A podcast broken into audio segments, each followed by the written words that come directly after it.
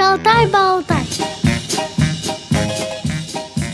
Здравствуйте, друзья! У микрофона Елена Колосенцева. Сегодня мы продолжаем цикл «Мамин опыт», но сегодня у нас такой «Мамин-папин опыт». У нас в гостях Светлана и Виталий Бабичи. Здравствуйте. Здравствуйте. Здравствуйте. Светлана и Виталий воспитывают Марианну. Марианне сейчас 9 лет, если я не ошибаюсь, и живут они в городе Минске. Светлана, Виталий, расскажите о своей дочке. Чем она увлекается, как учится, и, может быть, немного о ее хобби. Ну, Мариана, она вообще очень жизнерадостный человек. Она печалиться, грустить. Такое ощущение, что вообще не умеет. Даже если она грустит, она все равно улыбается. Ну вот просто ненадолго она может там так как-то погрустить, но очень светлая такая, жизнерадостная. Она такая была из детства и сейчас тоже. Вот. Она учится в школе для детей с нарушением зрения. У нас в Минске есть такая школа 188-я. Вот если здесь в Москве это школы а разделяются для слепых детей одна школа, где учатся дети только браилисты, а для слабовидящих здесь я, как я помню, когда еще я здесь училась в Москве, это два интерната, значит, пятый и второй. То у нас в Минске школа объединенная такая, небольшая школа, двухэтажная. Конечно, здания нам этого не хватает, но дети учатся и не незрячие с остатком небольшим зрения, тотально слепые и дети слабовидящие, то есть в одной школе. И классы у нас смешанные. С одной стороны, это как бы и хорошо, но с другой стороны, есть как в каждом деле свои плюсы и минусы небольшие. И мы не хотели даже Мариану отдавать вот. в эту школу? Сначала, как бы я думала, лучше в обычную школу, в общеобразовательную, в обычную отдать. Но, в принципе, пораздумав, и я, в принципе, там сама работаю, и знаю, что хорошие преподаватели у нас работают в начальной школе, то как там будет в будущем, я еще думаю, куда ее, может быть, даже переведем с музыкальным вот уклоном куда-то. Но, в общем-то, начальная школа у нас хорошие, сильные преподаватели, требовательные, и программу общеобразовательной школы выполняют, стараются хорошо, то чтобы дети ее усвоили. И мы так подумали, что классы наполняемость небольшая, и лучше ее все-таки отдать в эту школу, где я работаю. Ну, если о Мариане, о самой. Вот учиться нравится ей, она девочка ответственная, старается все уроки вовремя сделать. Если не получилось что-то вдруг, и на утро тогда она переживает, Ложится ну, обязанность на папу. В России у вас здесь, говорят, в этом отношении легче. Книги брайлевские успевают за программой зрячих, значит, школ, да, издаются вовремя и хватает. То есть у нас в Минске такого вот нет. У нас не хватает учебников. И детям приходится диктовать. Воспитатель сидит, диктует из зрячей книжки. Это очень усложняет процесс. Ребенок не чувствует себя самостоятельным. Виталий, а вы, получается, делаете эти пособия, книги сами, да, как-то? Печатаете их или почему именно на папу ложится? А, на папу нет, ложится нет, в смысле другом. А, так, каком? Он с ней доделывает уроки. Ей почитать по книжке, ну, да. требуется. Эту книжку взять, ну, обычный учебник для зрячих, и задание почитать, потом его подготовить с ней вместе. У нас какие-то пособия, это по нотам. Мы для нот именно делаем. У нас такие ну, разные так, есть. Тогда надо перейти к другому, чем Марьяна да. увлекается да. и чем она занимается. Мы, родители, такие, что вот я сама музыкант по образованию, и дети, естественно, у меня двое детей. Мальчик старший, зрячий. Он, кстати, во многом помогает. Вот. А Марьяна, как и Богдан, мой старший, они занимаются музыкой очень активно. Марьяна играет на флейте, занимается в школе музыкальной, на скрипке занимается. И фортепиано — это дополнительный инструмент у нее. То есть, в принципе, как бы три инструмента осваивает. И, естественно, надо ноты читать ей самой.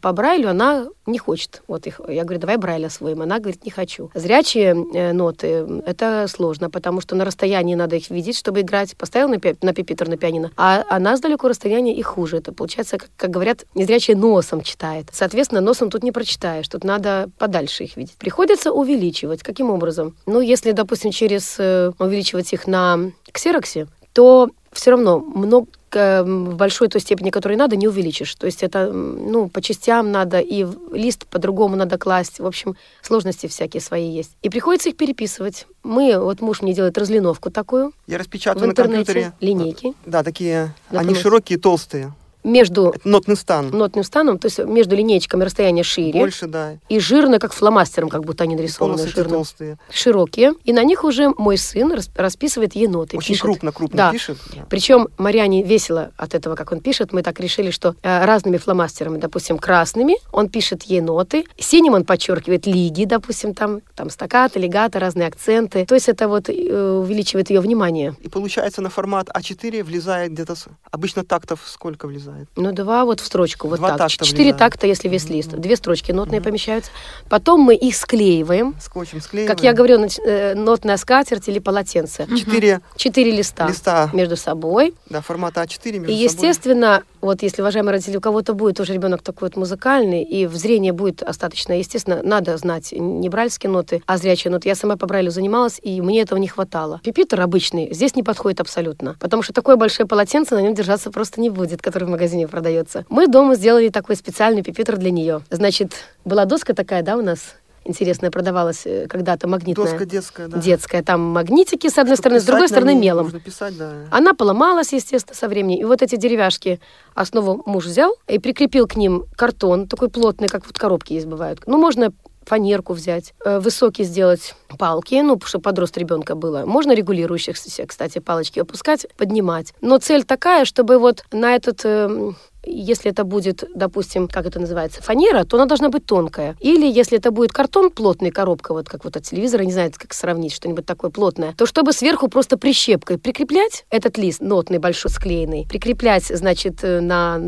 пипетр этот, чтобы он держался. Да, лучше. чтобы он держался просто элементарно. Сверху прищепка. Мариана сыграла одну сторону вот эту вот из четырех склеенных листов на скрипке. Потом она взяла, перевернула себе. И опять учит наизусть уже вторую сторону. На второй стороне пишутся ноты. А, Светлана и Виталий, а когда вы заметили, что у Марианы есть способности к музыке, и когда начали так вот распечатывать ноты и пипитер подготовили? Распечатывать мы начали, когда она в школу пошла, уже в музыкальную с 7 лет. Родители стараются с 5 лет, ребенка там учат музыке 4 лет. Да, это все, конечно, хорошо хорошо, но это другое немножечко. Это, не, это занятия не будут э, столь серьезными, как которые начинаются с 6-7 лет. Она пошла в 6 лет в школу. Я вообще ее отговаривала. Мы тогда переезжали, там у нас был большой переезд, квартиру строили. Я говорю, Мариан, давай с 7 пойдем в школу. Она говорит, нет, мне в саду скучно, я не хочу в саду, я там буду плакать, там одно и то же. Вот. И тогда уже мы в 6 лет в школу общеобразовательную ну, там, и да, музыкальную. Там в школу уже идешь, и надо и И тогда уже мы школу. и начали с этими нотами. Mm-hmm. А до этого она просто пела песенки, как обычный ребенок. Ходила, кстати, в обычный сад. Специального сада мы не искали. Там группа Но там была группа интегрированная. То есть мы, ну, специальный садик у нас есть в Минске, два, для незрячих детей, но они очень удалены от дома. И, и не нам, было мест свободных. Да, и тогда в, тот, в то время не было мест. А ждать э, мы не хотели. Потом, когда появилось место, все равно далеко ездить, возить ее надо. Это надо полдня потерять туда-сюда, это не хотелось. Вот, поэтому мы в обычный садик, но в интегрированную группу она попала. Вот, ничуть не жалеем. Она среди зрячих детей. Я считаю, что это очень полезно. Светлана Виталий, вас попрошу немножко вернуться назад да. в прошлое. Расскажите все-таки, какое нарушение у Марианны, чтобы угу. все-таки привлечь внимание родителей именно таких же детей, похожим диагнозом? У нее катаракта. Ну, врачи говорили так, что катаракта передается, неважно, там,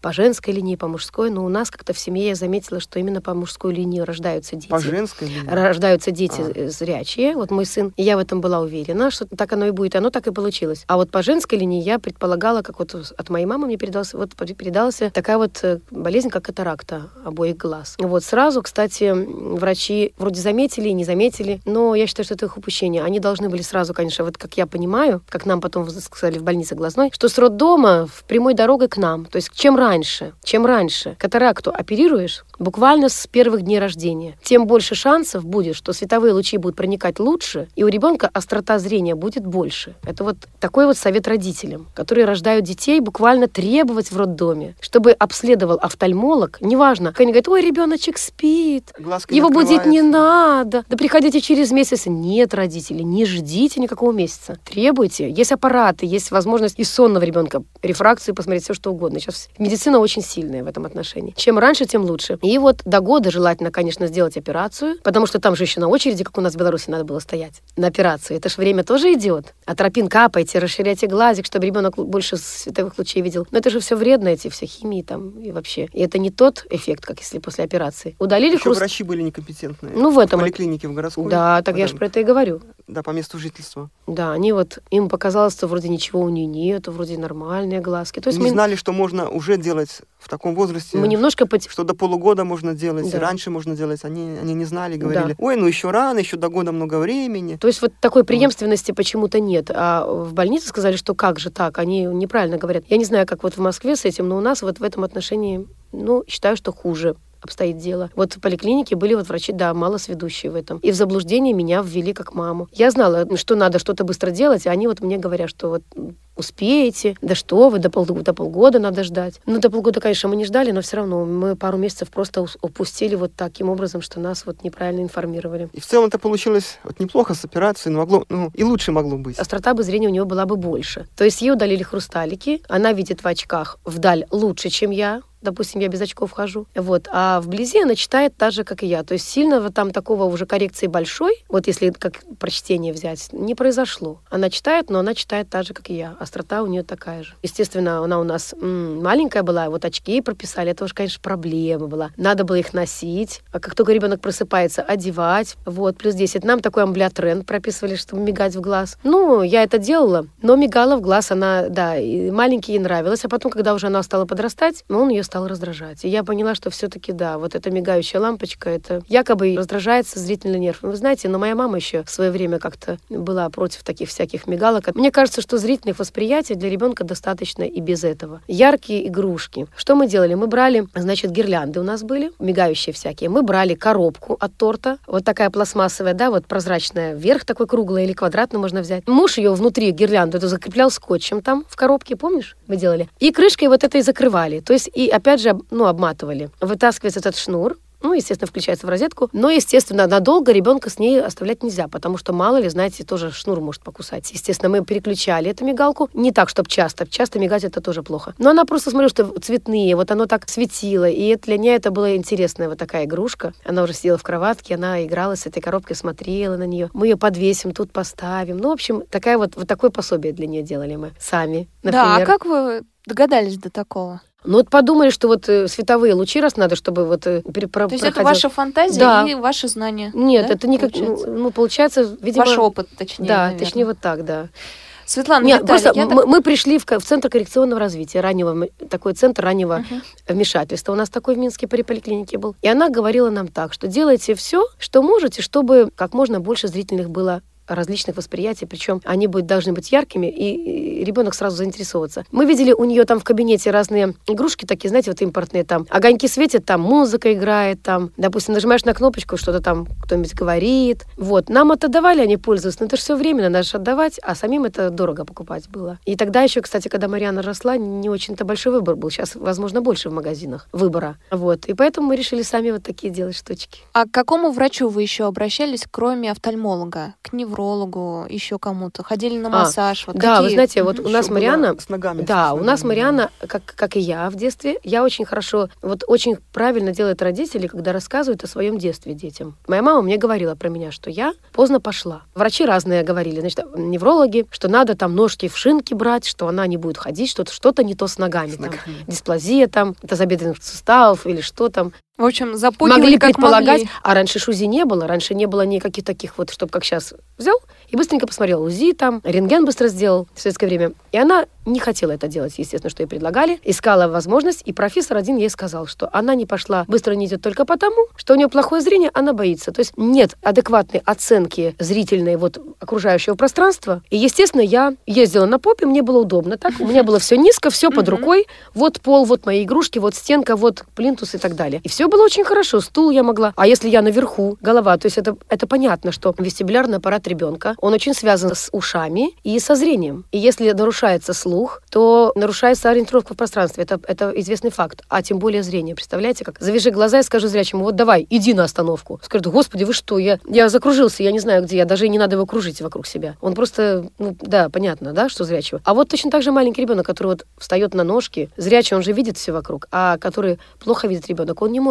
адекватно допустим, лежащая на, на полу кукла издалека покажется, не знаю, какой-то собачкой. Ну, то есть как бы яркая вроде как э, кукла, а кукла ли это? То есть э, надо подойти ближе рассмотреть, да? То есть это уже другая точка. Если это кубик, а может, это не кубик, а бумажка там яркая лежит красная. И Мариана повторила твою историю. Да, и она, естественно, вот я говорю, из-за этого только этот профессор оказался мудрым, что он сказал, что ребенок не идет не потому, что у него с ногами что-то, Вроде как нет показаний для ног а потому что она боится, не оце... нет адекватной оценки. Значит, она пошла у меня в два года и два месяца. Да, абсолютно точно помню. Два года и два месяца это достаточно поздно для ребенка. Потому что до двух лет обычный ребенок, он должен уже как бы пойти, естественно. Первый ребенок у меня пошел ровно в год, в свой день рождения. Встал и пошел без опоры, имеется в виду. С опорой он раньше. Она с опорой ходила долго. Она встала в годик с опорой, и вот с опорой она ходила целый год, нормально ей было. И вот она на попе, она как я не ездила. Она с опорой. Стояла, опиралась, передвигалась. Стояла достаточно долго. Встанет и стоит вот где-то. И другая бы мама подумала, боже, что у меня ребенок ненормально, что она стоит, не идет. А она встала и стоит. Я понимала, что все в порядке. Что она вот себя вот так на прочность. Ножки свои укрепляла, естественно. Возможно, там где-то, да, было что-то слабоватые ножки, потому что, ну, все-таки, знаете, ребенок незрячий, и невралгия, она, наверное, сказывается по всем областям. Мы прервемся на несколько секунд, друзья. Вы слушаете программу «Шалтай-болтай». Встретимся через некоторое время время. Зной и в мороз шутку серьез. С вами всегда Радио ВОЗ.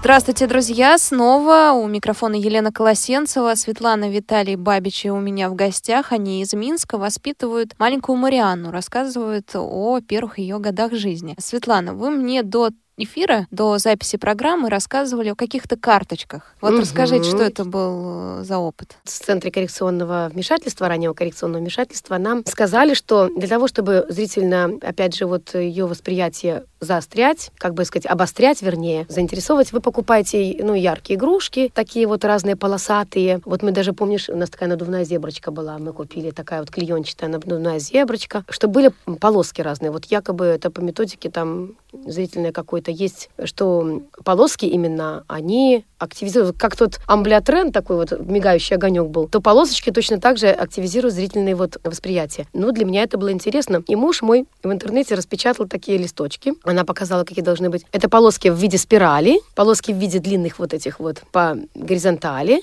ну, вертикально можно было и показывать. Они разные по, по толщине, да, по толщине. разные бывали. Бывали одной толщины, бывали, что они вот как бы к центру жирные-жирные, а по краям они раз утончались. Бывало наоборот, жирные по краям, и к центру они, значит, утончаются. И такие, знаете, как, как квадрат. Помнишь, Виталик, да, вот как бы квадрат, и тоже по краям жирный, и к центру утончается, утончается. Ну, то есть разные ракурсы. И вот эти вот, я их наклеивала на картон, файл оформляла, чтобы как бы, ну, она меньше рвала их, естественно, хотя она тоже дорывалась до них. Вот, и мы ей клали, она с удовольствием сидела, рассматривала их, просто брала в руки и на них смотрела. То есть никаких от таких особых методик с ними проводить не надо было, допустим, там, потому что ребенок, в принципе, еще тогда говорить-то толком не умел. Это буквально на первом-втором году жизни делается. Но это было на А4, это так? Да, на А4 бумаги. Обычный Карточка лист. или просто? Ну, большая как, как карта. Мозаику любила складывать. И вот рисовать. Пальчиком рисовали, кисточками рисовали, чем, чем только мы не рисовали. Ну и пластилин тоже берешь, вот размазываешь там на листке всякие рисунки. Она очень любила в детстве пластилином рисовать вот таким образом. Берет и раскатывает по листу, как хочет. Ну, потом уже она понимала уже конкретно какие-то образы.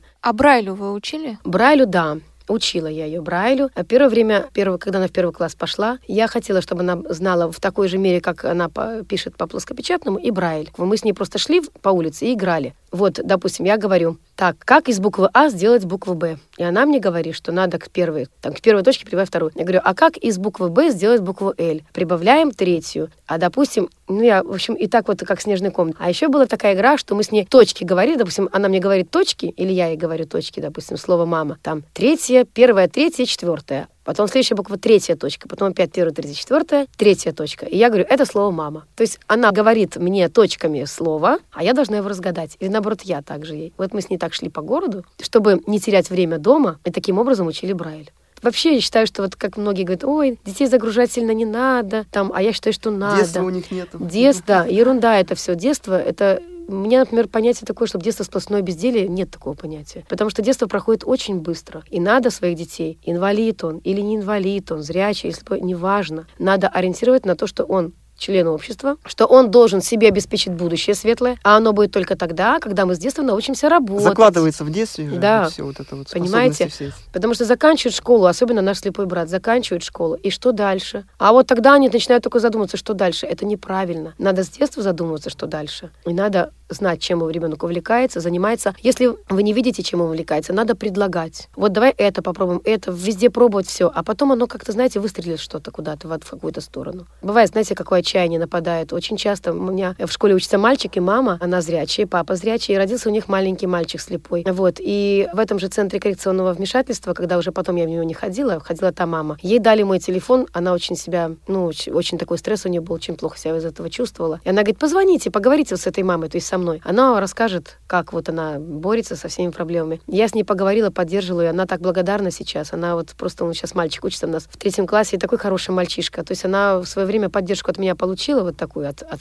специалистов, и не упала духом. А так у нее даже мысли такие были всякие, чтобы, извините, ребенка оставить. А потом она об этом очень сильно жалела. И по этой теме, когда вот еще Мариана, она родилась, когда ну, она была маленькая, где-то это первый год жизни был, и когда вот уже стало известно что у нее катаракт, вот это зрение у нее проблемное. Кстати, я стала у переживать. было да. отчаяние. Я, знаете, я, кстати, был не спокоен. то, же, не, то, что, не то чтобы отчаяние, я просто, ну, знаете, как по-человечески переживала, и смотрела, мне так хотелось, думаю, ну почему? И тоже вопрос был у тебя, а это за что, почему, почему да, говорю, знаешь, такого, вот смотри, такого ты ребенка? Ты я же, говорю, Виталик, такой хороший, да, ты же такой хороший, говорю, но ты помнишь, очень... ты ответил, да? Сказал, что если бы этот ребенок, поп... э, как ты Ну сказал, да. баб- Он попал к нам, да, ну, потому что опыт есть. да, опыт у Светланы есть, опыт да. есть. И я работал на Белтизе, то есть, ну, уже не боялся слепых, слабовидящих, уже знал, что это нормальные люди, вот. Только особенности у них есть, вот. И вот у нашей семьи, получается, был опыт в этом. И, И просто-напросто и ты- этому ребенку просто будет, ну, комфортно, да. комфортно. Светлана и Виталий, вы, мне кажется, угадали нашу традицию в программе «Шалтай-болтай». Мы в конце программы всегда просим наших гостей подвести итог и вот э, общее сказать, общий совет такой. И за последние несколько минут вы как раз это и сделали, мне кажется. Так просветили родителей, дали им направление правильное. Я хотела бы сказать такую фразу, которую где-то я тоже услышала вот от психологов давно-давно в юности. Она меня как бы тоже так вот подстегивает в жизни, когда если какой-то такой вот, э, ну, не знаю, там, не то чтобы отчаяние, но вот наступает момент какой-то переломный что-то решать. Вот родился у вас ребенок такой вот э, с таким м, особенностями, как э, слепой там или плохо видящий. Сразу себе сказать такую вещь надо. Если вы не можете изменить ситуацию, вот он уже родился, мы ситуацию не изменим, все, он уже есть на земле, и надо изменить отношение к ней. То есть измени-. Измените отношение к ней, к этой ситуации. Значит, мы меняем отношение. Мы хотели ребенка зрячего, но он не зрячий. Все, меняем отношение от зрячего к незрячему. Вот и все. И выстраивается жизнь по-другому немножко к, к этому ребенку. Другой сценарий. Да, другой сценарий. Вот правильно, другой сценарий. Верно, верно. Да, жизнь наша, вся наша жизнь игра, в конце концов, понимаете? И все. И надо как бы немножко со стороны смотреть на этого Игра ребенка. — это хороший смысл. Да. Со В стор- хорошем см- в хорошем смысле слова, да, надо играть. А все мы актеры. Просто со стороны немножко смотреть на, на ребенка и учиться у него. Вы знаете, дети на самом деле. И столько много незрячие могут нам показать того, ш- ну, как они реагируют на мир, как они реагируют на эту же самую игрушку. Тактильно. Вот даже попробуйте сами закрыть глаза и пройти тот путь, который идет ваш ребенок. Там, не знаю, там от ванны до комнаты там или от э, на кухне, как он берет кружку. Закрыв глаза, попейте чай, ей-богу. Вы поймете, как, как даже вкус чая другой будет, правда? Спасибо большое Светлана, и Виталий, и Марианна, которая хоть э, и не говорила сегодня в нашей программе, но присутствовала у нас всегда в голове, о ней мы говорили. У нас в гостях была Светлана Бабич и Виталий Бабич. Спасибо большое, что вы сегодня к нам пришли.